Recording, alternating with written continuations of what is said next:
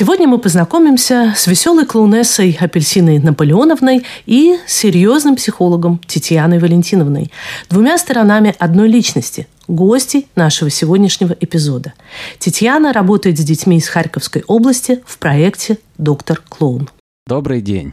Добрый день. Мы знаем, как ваше имя, фамилия, но не сказали ваше имя, если мы говорим э, доктор Клоун. Познакомьте нас. Да, меня зовут Апельсина. У меня, конечно, есть и отчество Наполеоновна, но я его употребляю очень редко. Просто апельсина. А как вы, когда с детьми разговариваете, это первое, что вы, наверное, говорите? Нет, это бывает абсолютно по-разному, потому что иногда мы контактируем с детьми без слов, иногда представляемся. Но это тоже может быть в такой веселой клоунской форме, когда я представляю свою подругу или партнерку или партнера и говорю, как его зовут, а мой партнер представляет меня. Либо мы можем устроить какую-то игру, когда ребенок может угадать, как меня зовут. Но это все может быть абсолютно по-разному. У меня в клоунском костюме есть такие подсказки. У меня шапочка оранжевая с зеленым листиком, очень похожая на апельсинку, поэтому абсолютно по-разному бывает. А почему апельсинка? Ну, так сложилось. Может, потому что Татьяна любит очень апельсиновый сок и, и вообще апельсины, и оранжевый цвет. Да. Ну, тут уже не так случайно тогда. Но там много импровизации, наверное. Конечно, абсолютно по-разному, потому что мы действительно, как клоуны, мы, заходя в палату, мы не знаем, что будет э, происходить. Потому что мы не знаем, в каком состоянии ребенок находится, в каком состоянии его родители находятся. Заходя в палату, мы очень быстро стараемся просканировать шестым чувством атмосферу, настроение, что происходит, какие-то действия, которые происходят в палате. И тогда уже импровизируем из того, что у нас есть, из нашей игры, которую мы приносим в эту палату. Это уже говорит опытный доктор Клаун. Так, так, да, да. Вкратце, какая была ваша дорога до этого? Дорога была больше 10 лет уже. В тринадцатом году моя коллега, психолог, пришла и рассказала о том, что есть такое движение «Больничная клоунада». В Киеве организовывается тренинг, э, знакомство с больничной клоунадой. Я до этого абсолютно не слышала о таком виде деятельности, так как я руководитель э, общественной организации, и чтобы понять вообще, мы можем заниматься этой деятельностью или нет, мне нужно было принять решение и немножко больше ознакомиться с этим. За две ночи я просмотрела все видео в Ютубе, Э, которые э, рассказывали и показывали работу больничных клоунов. Я не могла спать, потому что меня это так впечатлило, и решила, что да, мы, наверное, все-таки возьмемся за это. Хотя мне поначалу казалось, что это очень легко, ну, потому что я такая заводила компании, я люблю э, быть в центре внимания, и мне казалось, что ну, веселить детей это так легко. Оказалось, что не все так просто, но это уже было потом. Но решение было принято, и я поддержала свою коллегу. Она поехала, поучилась, привезла эти знания, привезла контакты первые, мы организовали тренинг, собрали первых людей, которые отреагировали вообще на эту тему.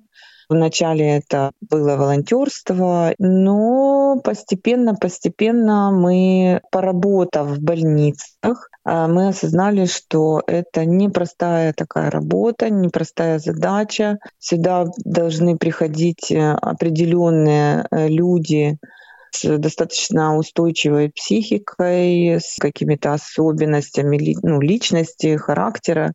Постепенно мы через 3-4 года э, начали переходить уже на профессиональные основы. Но поначалу было вообще ничего не понятно, как работать, что делать. Идея была, что хорошо бы развеселить ребенка, вызвать у него улыбку. Мы много чего не умели делать. Теперь я понимаю, что клоун, как таковой, даже там, коверный клоун, цирковой клоун, это одна из самых сложных профессий в актерстве. Да? То есть он должен обладать массой всяческих навыков, знаний, пониманий, А тогда еще этого всего не было. Ну вот постепенно, постепенно э, мы сделали такую команду в Харькове. Сейчас эта команда 10 человек, которых постоянно обучали. Потом мы познакомились уже с латвийской командой, и вот сейчас в основном курирует нашу работу Игорь Наровский из латвийской команды. Вы говорили примерно 10 лет. Это почти совпадает с 2014 годом. Скоро началось, если так можно сказать. Да, да, это так. И поэтому у нас было некоторое расширение нашей деятельности. То есть мы работали, начали работать не только в больницах, но и в местах там, где проживали наши переселенцы из Луганской и Донецкой областей.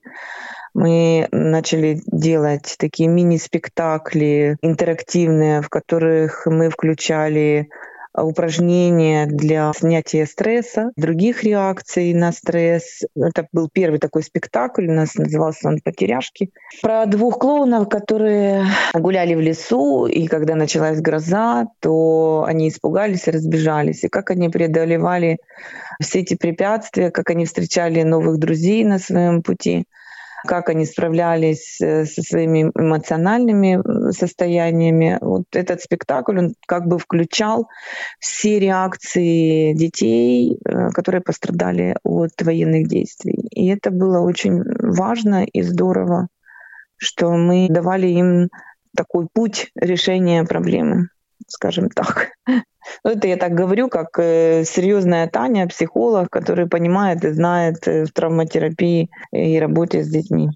Расскажите немножко больше о серьезной Тане. Работаю психотерапевтом, у меня есть своя личная практика. Долгое время я работала с, э, как раз с тематикой детей и их взаимоотношений с родителями. И поэтому для меня э, тема работы с больничной, в больничной клоунаде, она имеет э, непосредственное отношение ко мне, потому что ко мне часто приводили детей после больницы, пребывания в больнице, и со сменой поведения, с усилением агрессивности или наоборот возникновением страхов и непонимания в отношениях с родителями – Поэтому мне приходилось снимать эту симптоматику. И я тоже как психолог, я думала о том, как бы круто было бы внедрить э, психологическую работу непосредственно в больнице, потому что много вопросов к поведению врачей, как они воспринимают ребенка, то ли они воспринимают его как объект лечения, либо э, устанавливают все-таки эмоциональный какой-то контакт э, с ребенком для того, чтобы ему легче было переносить все эти сложные медицинские процедуры. В харьковских больницах работа психолога вообще не воспринималась всерьез. У нас их не было, только последние пять лет медицинская система дошла до того, что они начали понимать, что работа психолога непосредственно в больнице необходима начиная от того, что как помочь ребенку адаптироваться в больнице, к новому, новой среде, а потом еще к лечению, особенно когда это речь идет о сложных заболеваниях, таких как онкология, нефрология серьезная на всю жизнь. Да? И мы чему очень рады, тому, что сейчас действительно очень серьезно развивается у нас в Украине психологическая служба. Но на тот момент, когда я столкнулась с больничной клоунадой, я увидела, что это очень классная, веселая форма, как мы можем потихонечку внедряться в больницы и облегчать состояние людей, которые туда попадают. Ну и, конечно же, докторов, потому что доктора тоже в напряжении. Как-то помочь им улыбнуться, переключиться тоже наша такая большая задача. У меня большая практика как психолога личная, то есть я работаю с разными темами, но сейчас больше работаю со взрослыми людьми, и очень много тех, кто как раз пострадали от войны и от военных действий. Такая специфика сейчас у нас работы психолога в Украине. Так теперь вы работаете и с взрослыми как э, психотерапевт, и с детьми как клоун. Да, да. Вы сказали, что как психотерапевту с детьми работать теперь в Украине очень сложно. Можете коротко, подробнее разъяснить это? Не во всей Украине. Скорее, я говорила о Харькове. Потому что в Харькове э, не работают школы, они работают только онлайн, не работают садики, потому что большая очень опасность ракетного обстрела.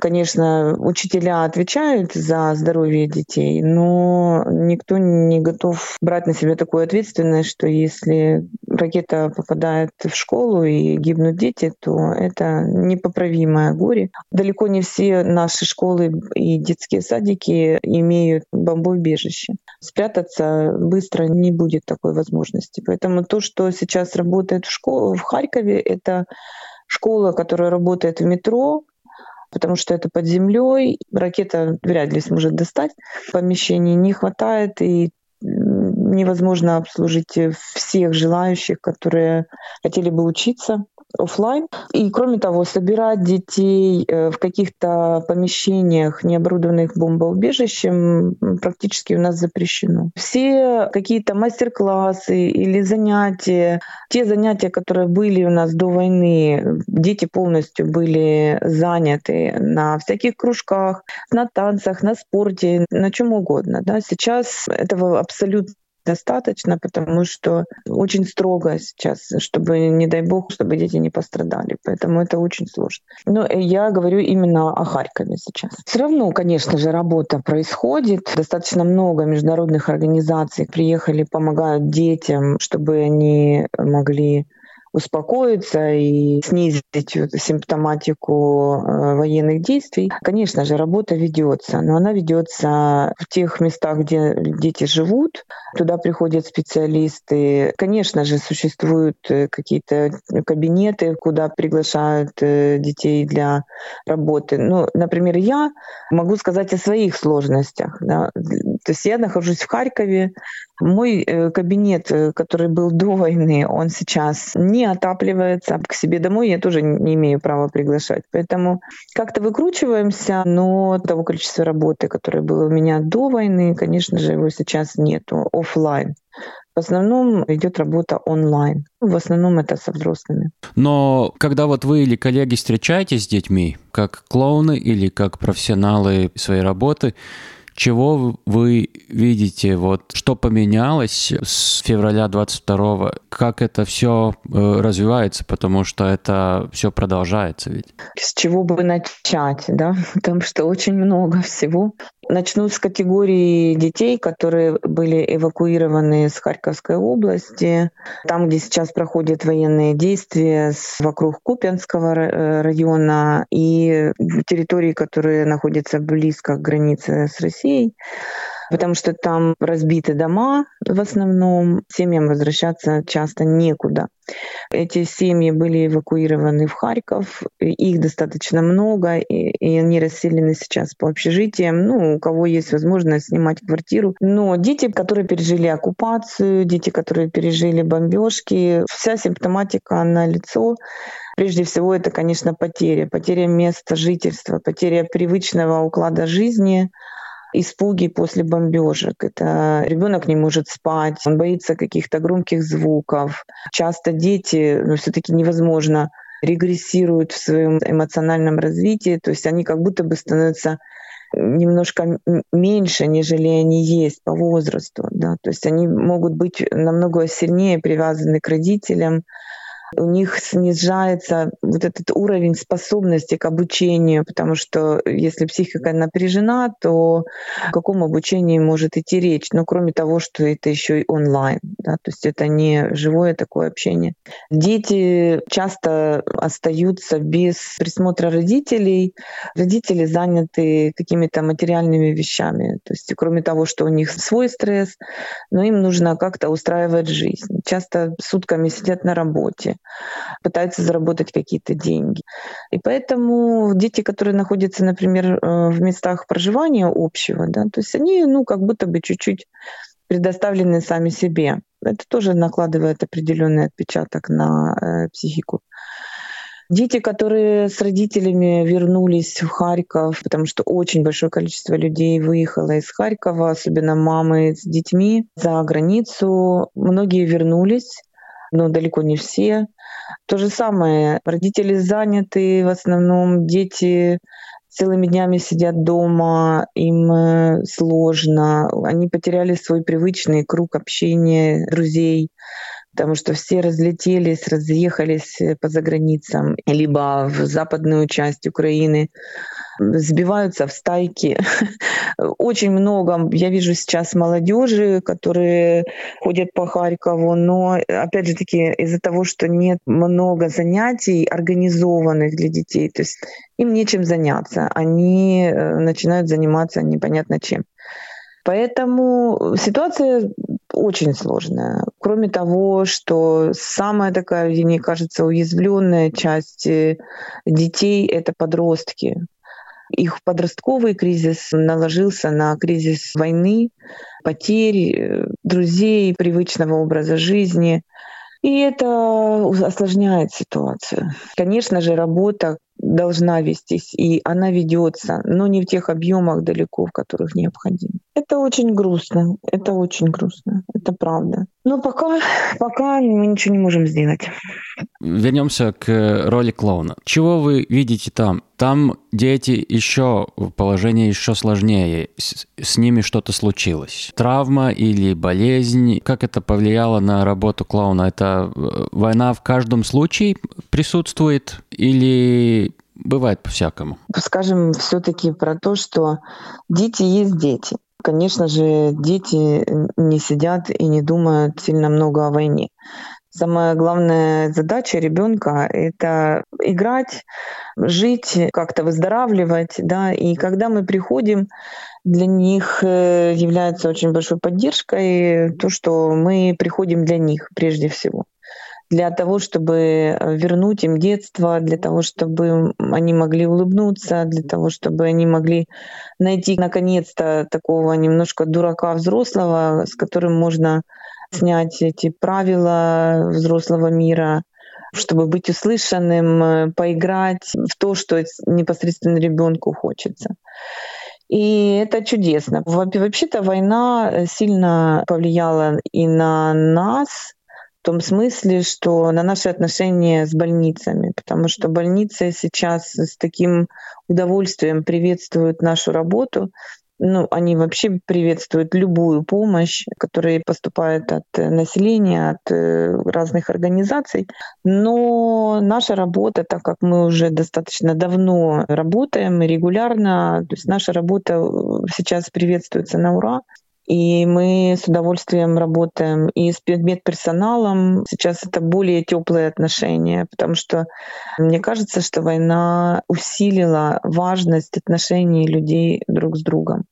И они стали намного теплее, уважительнее, ценнее, скажем так. Поэтому, когда мы приходим, то у нас открыты двери, и мы работаем со всеми. Организовываем досуг ребенка в больнице, потому что если он уже в больницу попадает, то понятно, что он там находится ну, по-разному, да, все равно диагнозы остаются диагнозами. Если это онкологические дети э, с онкологическими заболеваниями, они находятся долго. Если это возможны какие-то амбулаторные лечения, то понятно, что стараются, чтобы дети больше находились дома. Ну, самое главное, мне кажется, это получить контакт с ребенком а дальше мы уже с этим управляемся. То есть если ему необходимо как-то отреагировать злость свою, сказать, что нет, я там не хочу играться с клоуном, вы вообще все дураки и так далее, то для нас это окей, потому что он смог вообще что-то сказать, как-то возвратить контроль в свою жизнь. Если дети реагируют э, улыбкой и интересом, мы ходим и ищем э, непосредственно ту игру, которая была бы для него сейчас самой важной. Я почувствовал такую ноту, но я должен уточнить, правильно ли я почувствовал для вас и для ваших коллег-клоунов эти встречи с детьми. Это вам, э, может быть, даже немножко помогает отключиться тоже от этого, что вокруг творится как-то вам самим тоже, может быть, помогает? Или это наоборот э, все-таки, что это отнимает очень много энергии, и потом там пустота остается? Я не знаю, как это есть, я могу только вот вопрос задавать. Расскажите, пожалуйста. Вы знаете, очень здорово, что вы задаете такие вопросы, потому что это действительно так и есть, потому что мы туда приходим, и мы получаем массу удовольствия от взаимодействия с детьми. Мы сами попадаем в это детское состояние, ну, понятно же, что сохраняя э, взрослые функции людей, которые отвечают за то, что происходит.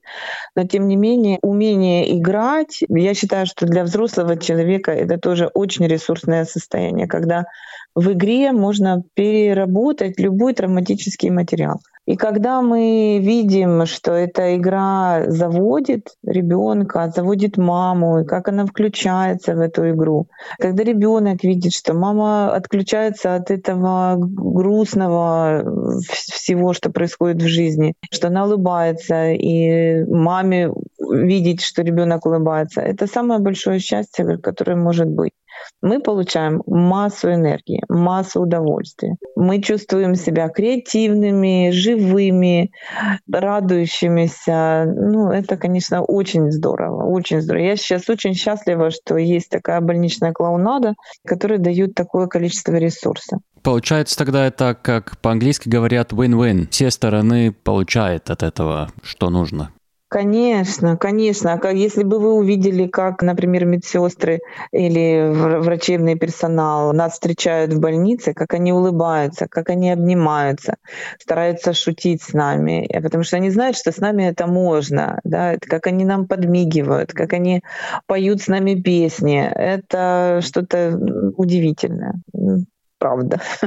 Вот при войне это что значит? Это значит, что вот это состояние, оно дает ощущение, что мы вместе, что не каждый сам по себе, что мы рады друг друга видеть, э, что мы друзья, что мы здесь, мы в строю, что мы вместе как-то противостоим тому ужасу, который происходит с нами сейчас в Украине. Вы, наверное, встретили детей, которые вот так прямо не прикоснулись в войне. Чем вот разница, когда вы встречаете ребенка, у которого есть такой опыт, и ребенка, у которого нету такого опыта. Один видел войну, а другой не видел. Вот чем разница, как бы вы сказали? Я могу сказать вот что, что наши дети э, в какой-то степени повзрослели быстрее, нежели это хотелось бы. Но опять же таки, это абсолютно по-разному, потому что до этого я говорила, что некоторые из них стали как будто бы младше, а некоторые повзрослели. Это сложно описать. Это как будто бы, э, знаете, вы видите маленьких старичков, которые ходят, они все понимают, они все понимают достаточно по-взрослому.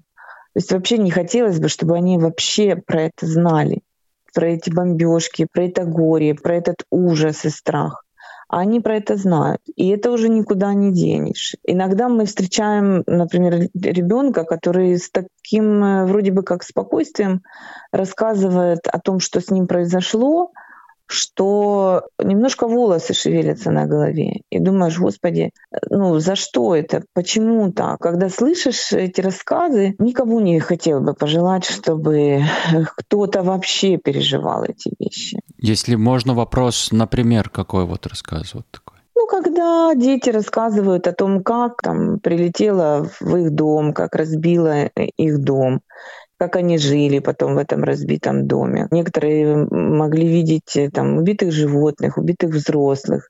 Ну, это сложно рассказать. Да, понимаю. Вообще можно как-то вот даже теоретически отходить от этого? Или это навсегда и без вопросов? Ну, от этого отойти, наверное, невозможно, если мы говорим о памяти и тех событиях, которые происходят. Но, опять же таки, насколько возможно сохранить э, мир ребенка, его способность играть, его способность заводить новых друзей, восстанавливаться, насколько возможно это, мы можем много чего сделать для этого. Да. То есть, ну, понятно, что э, дети сами по себе не остаются. То есть есть какие-то опекуны. Если там ребенок потерял взрослых родителей, то опекунами становятся их бабушки, тети дяди, либо эти дети переходят. Сейчас у нас много образуется детских домов домашнего типа, когда дети усыновляются и дочеряются к каким-то профессиональным родителям, насколько это возможно. Трагедий много. трагедий много. Понимаете, мы в своей работе больничных клоунов мы стараемся, конечно, особо историю не трогать. То есть мы не разговариваем с детьми серьезно. Да? То есть мы играем с ними в игру.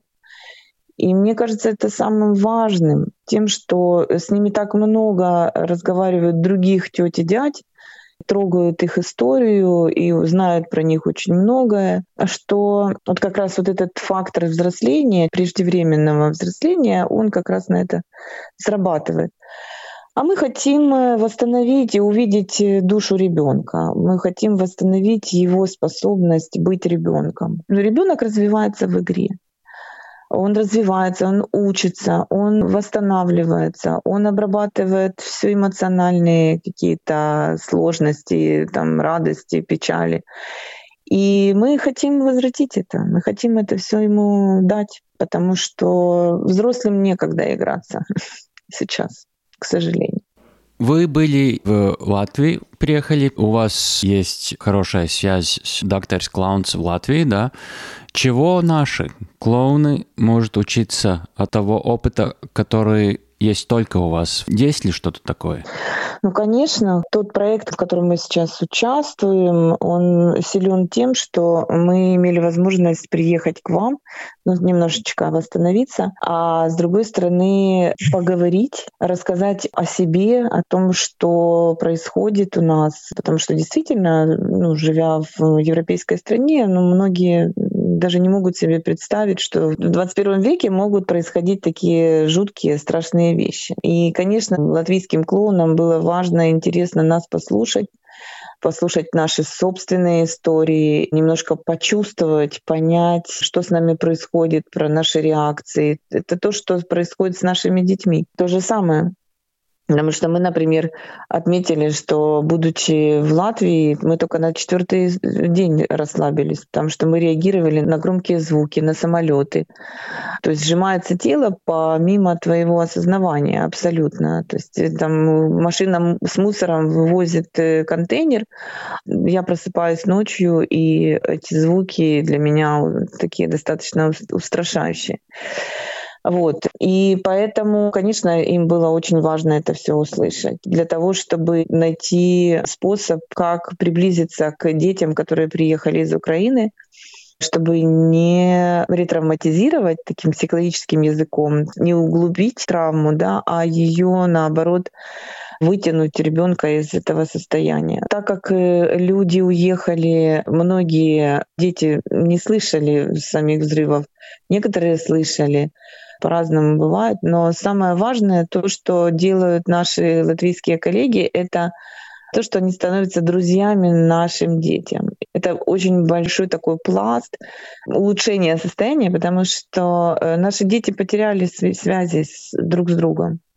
И будучи там за границей, э, многие как раз страдают именно тем, что нету друзей, нету с кем общаться нет вот этих глубинных связей, которые были здесь в Украине. Пока они установятся, пока э, ребенок поймет, э, где он находится, в чем семантика, в чем специфика этой страны, пройдет немало времени. Клоуны как такой вот мост, как э, дорога, как переходить с бывшего на следующий этап, да? Конечно, конечно. Ну, в нашей работе мы используем онлайн-формат. Для чего? Для того, чтобы как раз те дети, которые уехали и с которыми мы общались ранее, они с нами поддерживают связь, мы с ними в клоуне играем в онлайн. Многие родители э, нам э, дают обратную связь о том, что вы знаете, что вы похожи, что на данный момент единственная ниточка, которая связывает нас с Украиной, то есть те друзья, которые были в Украине, сейчас продолжают общение и продолжают игру с украинской стороны. Это очень важно. Особенно дети с особенностями развития, которые вообще замкнуты дома с родителями, и им очень сложно социализироваться. Теперь в Латвии мы смотрим насчет самих собой, э, потому что мы тоже имеем границу с агрессором, да, и люди боятся. Вот так я буду просто сказать. Как будет дальше? ну, дети этого всего слышат, да? Что вы родителям хотели бы сказать? Как говорить с детьми об этом? Мне кажется, что я понимаю, почему такой страх.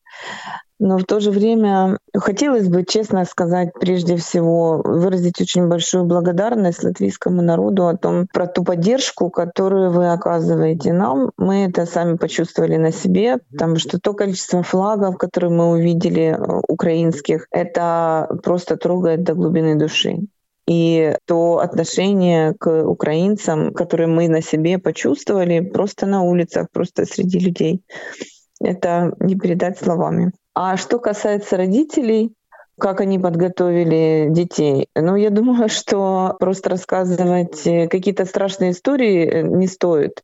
Это может превратиться в какую-то травму другого порядка, как это в психологии называется, свидетеля происшествия. Больше играть, больше контактировать друг с другом, слышать детей, уделять внимание, проводить время вместе. Мне кажется, это самое важное, что может быть. Ну и, конечно, я уверена, что у вас не будет такой опасности. Вы э, все-таки немножко под зонтиком находитесь защиты НАТО. Но, конечно же, при первой э, опасности нужно делать что-то, чтобы это было безопасно. Вывозить детей, куда-то их чтобы дети этого всего, конечно, не переживали и не слышали. Не знаю, насколько мои рекомендации могут быть полезными в данном случае. Мне кажется, что не нужно пугать детей войной преждевременно, пока ничего не случилось, скажем так. Да. Но рассказывать о том, что такое бывает, что такое война, как можно себе помочь, это важно. Мне кажется, это важно. И еще я хотел спросить, чего делают докторы-клоуны в случаях, когда вы видите, что эти случаи очень тяжелые, и что там, кажется, нечем помочь, хотя проблема большая? Вы знаете, у нас э, есть такая защита очень хорошая. Это наш клонский носик. И мы свято верим в том, что любой ребенок — это мир настолько интересен, э, с которым можно повзаимодействовать и поиграть. А, есть, конечно, очень сложные ситуации, но из того, что я слышала, как работают наши девчонки, очень тяжелая тема, когда ребенок уходит, когда ребенок умирает. Это прям э, действительно тема, с которой мы потом работаем, и как с супервизорами, и восстанавливаемся после этого, потому что ну, всегда очень сложно видеть что болезнь, например, поборола ребенка, да, даже не его, не ребенка как личность, а его тело. И это никуда не делось. Дети уходят от онкологических заболеваний, и мы с этим тоже ничего не можем сделать взаимодействовать с э, умирающим ребенком ну, сложнее всего. Все остальное не имеет такой сложности. Потому что ну, мы работаем и в хосписе, то есть хоспис — это место, где э, находятся дети, которые болеют с болезнями, несовместимыми с жизнью. Да? То есть мы не знаем, когда это может произойти. То есть дети имеют особенности, там, у кого-то нет слуха, у кого-то нет зрения, кто-то очень тяжелый в плане контакта. Но мы стараемся видеть в них детей и находим те зоны, где мы можем контактировать, попеть песни, дать какие-то звуки, увидеть эти глаза или прислушивающееся такое состояние, взгляд. И это уже победа. Это дает нам возможность радоваться любой реакции, потому что это счастье иметь контакт с ребенком. Еще один вопрос из коробки, разные вопросы. Насчет языка. Это очень э, теперь меняется. Особенно в тех регионах, которых до вторжения принято было воспринимать как русскоговорящих. Дети, конечно, быстро может адаптироваться к таким условиям, но это тоже какой-то ресурс э, берет от маленького человека. Как вы это видите в своем регионе, который именно вот один из таких? Для нас это не, не проблема. Сейчас я разговариваю с вами на русском, потому что вы не знаете украинского языка, и радио работает на русскоговорящую аудиторию. Но вся команда наша приняла решение, что мы работаем и живем только на украинском языке. И у нас нет никаких проблем с контактом с детьми, когда мы работаем на украинском. Это абсолютно естественно для нас, и мы не встречали, я не знаю, как в других регионах, но мы не встречали каких-то проблем, непонимания и так далее. Дети абсолютно легко переходят на украинский. Если даже они не переходят, мы все равно работаем на украинском, и все друг друга понимают. То есть у нас и до войны не было таких особых проблем. Конечно, эта тема поднимается, она важна для того, чтобы ее обсуждать. У взрослых больше сопротивления, у кого-то сопротивление, у кого-то нет. Ну, то есть все по-разному. Вы действительно сказали, что много чего меняется. Ну, это так. Но мы работаем и живем на украинском, не используя русский язык. Расскажите, пожалуйста, подробнее о вашей организации. Харьковский фонд психологических исследований. Наша организация, она ведет этот проект «Файни носы». Это один из проектов нашей организации. Мы работаем в этом, да. Но у нас также есть еще до войны организовали творческое пространство для подростков, там, где происходило очень много разных видов работ с подростками. Это и психологические тренинги, индивидуальные консультации психолога, плейбэк-театр, какие-то игротеки, библиотека, творческие мастерские и клубы общения. То бишь у нас э, до войны в Харькове он работал, сейчас мы это перенесли в Ужгород, там, где находится половина команды нашей организации, и там и художественная работа и так далее. То, то, то бишь очень классное такое решение дать подросткам пространство, где бы они могли чувствовать себя безопасно и принятыми. Вот, это второй проект. Потом с 2015 года вели проект помощи семьям военнослужащих, которые погибли на войне. Проект назывался такое «Родинное коло». Это круг, круг э, рода. Это помощь семьям в том, чтобы они могли облегчить их горевание. Хотя это сложно звучит, как-то невозможно облегчить э, потерю, но тем не менее, когда люди знакомятся друг с другом, они, они часто были разбросаны по всей области и не знали друг друга, да, и не было возможности общаться с такими же, как и они. Задача была организовать сообщество, где они сами могли бы эти семьи помогать друг другу проживать это горе и быть вместе. Ну и так далее. У нас было много разных проектов, связанных с помощью переселенцам из Луганской Донецкой области. У нас был целый центр, где мы также занимались адаптацией и интеграцией этих людей в Харьковское сообщество. А теперь уже, видите, много наших адаптируется уже совершенно в других сообществах. Поэтому, конечно, опыта много, но не хватает времени и рук. Потому что мы сами оказались еще в такой же ситуации. Да, и мы сами теперь немножко захвачены этой историей. Ну вот, например, э, два дня назад был обстрел, в Харькове разорвалось пять ракет. Это было ночью. Я проснулась э, опять в ужасе от этих звуков и в страхе от того, что а вдруг эта ракета может попасть в мой дом. Такая реальность. Предпоследний вопрос. Как мы, те, которые слушаем теперь вас, кроме того, что делает организация латвийских докторов-клоунов, можем помочь вам? Большой вопрос. Большой вопрос. Парочку примеров хотя. Парочку примеров. Иногда мне порой хочется кричать в Европу, к людям с таким призывом и криком о том, что помогите справиться с этим агрессором, с этой ужасной войной. И я точно знаю, что много помощи есть Украине. Это если говорить о глобальном. То, что делает э, доктор Клоун для нашей организации, это невозможно тоже описать словами, потому что первыми, кто приехал в военную страну, в Украину, это был Игорь. Благодаря этой встрече мы смогли съехаться все в одно место, потому что во время боевых действий нашу команду разбросало по всей Украине, и мы смогли встретиться и как-то э, возобновить нашу деятельность потому что казалось, что это невозможно. То, что Игорь проводит супервизии, то, что э, вообще доктор Клоун нас так тепло встретили, и теперь у нас вдвое больше друзей,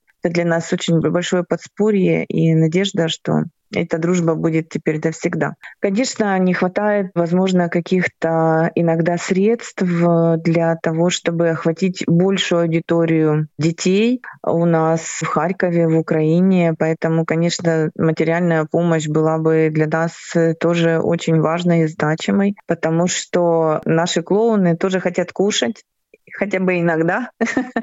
И им тоже важно кормить свои семьи. В основном э, помощь э, сейчас идет на военку, на помощь военным для того, чтобы они могли качественно нас защищать и бороться на поле боя. И, конечно, иногда не до доктора клоуна, да, но было бы очень здорово, если бы была такая помощь. Мне кажется, что много из Латвии тоже помогают и деньгами, и словами, и поддержкой, и даже лоббированием в ООН э, и отстаиванием интересов Украины. Для нас это очень важно. Я знаю, что вы хотели сказать э, вот такое одно особенное спасибо. Мы в этом году выиграли грант э, на проект, благодаря которому мы, собственно, смогли приехать в Латвию и взаимодействовать с латвийскими нашими коллегами «Доктор Клоун». Это проект, который реализуется в партнерстве с «Доктор Клоун» организацией и который финансирует Culture Helps, это «Культура помогает», Финансируется эта программа Европейским Союзом в границах специального конкурса. Этот проект в Украине реализует такая организация, как Инша Свита, и в Германии организация ЗУЗа. Поэтому очень большая благодарность за то, что мы, наша деятельность была поддержана этими организациями, и мы можем действовать дальше. Спасибо огромное. И то, что мы всегда каждому нашему собеседнику спрашиваем в конце нашего подкаста, чего вам лично пожелать? Мне лично? Такой вопрос трогательный. Чего лично пожелать? Ну, конечно, хотелось бы здоровья, сил, чтобы все это выдержать, того, чтобы мы не теряли оптимизма, и все это закончилось. И даже не просто, что все это закончилось, то, чтобы мы вышли из этой войны с победой. Большое спасибо вам. Спасибо большое. Спасибо вам большое за ваш интерес, потому что для нас это очень важно.